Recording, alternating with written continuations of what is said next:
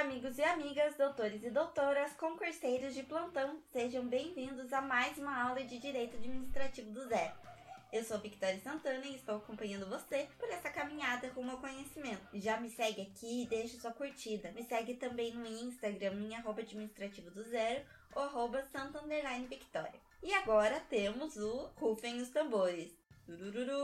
Remember! Na aula passada ainda estávamos vendo alguns princípios da administração pública, mas agora decidi mudar e vamos ver algumas questões da organização administrativa, de centralização e descentralização. Então, na aula passada, o último princípio que vimos foi da moralidade administrativa, que determina que a administração, além de cumprir com a legalidade, a eficiência, deve cumprir com uma moralidade, um desejo de viver de maneira honesta e ética. A administração, nesse sentido, deve não apenas cumprir com o interesse público, mas também com a ideia de bem ou mal. Por esse motivo, a norma legal para ter validade deve também ser dotada de moral, podendo ser anulada quando ofender a moralidade administrativa. Isso significa que a moralidade administrativa e a legalidade não são a mesma coisa, de fato são distintas no seu conceito. Ser legal quer dizer sancionado por determinada regra, ordem de fatores, com o reconhecimento das pessoas sendo oficializado. Ser moral quer dizer estar em afinidade com valores morais de virtude, ética, do bom, honesto e justo. Por esse motivo, nem toda norma que é oficial, legalizada, é automaticamente moral. Pois bem, na aula de hoje vamos estudar um pouco sobre características da organização administrativa.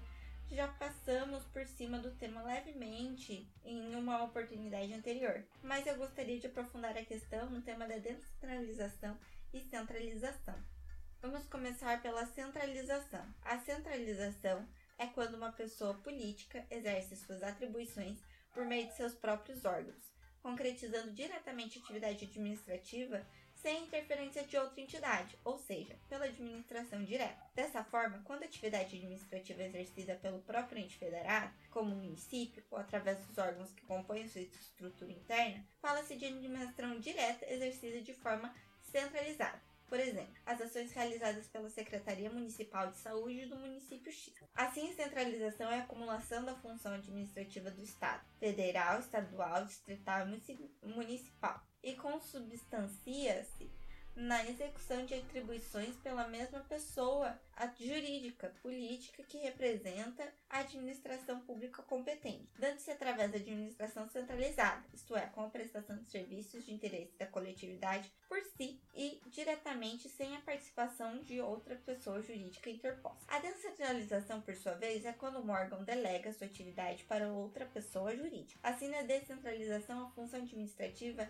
é realizada indiretamente por meio de entidades administrativas criadas com o escopo que dão põe justamente a sua administração pública indireta, autarquia, fundações, empresas públicas, sociedade de economia mista, consórcios públicos, por exemplo. A descentralização administrativa se dá por três formas: territorial ou geográfica, funcional ou técnica e por colaboração. No quesito territorial geográfico, é a forma pela qual se verifica quando uma entidade local, delimitada geograficamente, que detém a personalidade e capacidade jurídica própria, de direito público com capacidade legislativa, porém, subordinada às normas oriundas do poder central. Funcional ou técnica é a forma verificada quando o poder público, União, Estados, Distrito Federal ou município, por meio de uma lei, cria a pessoa jurídica de direito público. Exemplo, autarquia, e a ela atribui a titularidade decorrente de lei específica, que significa uma entidade que passa a deter capacidade específica para a qual foi criada. Por colaboração, é quando, por meio de um contrato, seja de concessão de serviço público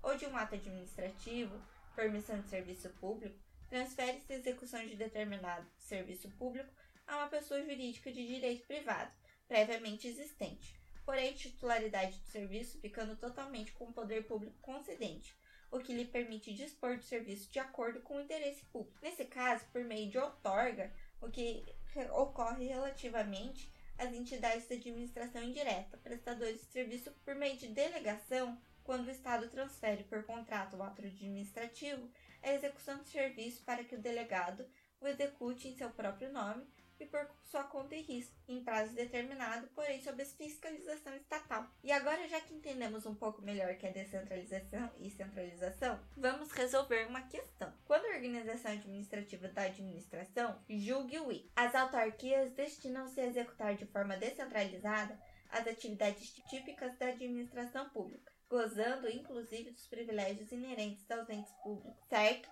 ou errado? Certo, né, galera? Vamos voltar aqui. A gente acabou de ver, falando sobre descentralização, que ela se dá por alguns meios autarquias, fundações, empresas públicas, sociedade de economia mista, através, seja ali da, da capacidade te, territorial ou geográfica, da funcional, técnica, e a autar, autarquia é uma extensão da administração direta, que faz parte da administração pública indireta, que tem características é, ser criada por lei, personalidade jurídica pública, capacidade de auto-administração, especialização, é, sujeição ou controle, né? Sofre o controle da administração. É uma organização por meio de ato administrativo e gozam das mesmas prerrogativas. E por hoje isso é tudo. Espero que vocês tenham gostado. Contem pra mim o que vocês acharam dessa aula no Instagram, em arroba administrativo do zero. Espero também que vocês tenham um ótimo final de semana. Não esqueçam de curtir essa aula e seguir aqui, tá bom? Um super beijão e um excelente final de semana mesmo.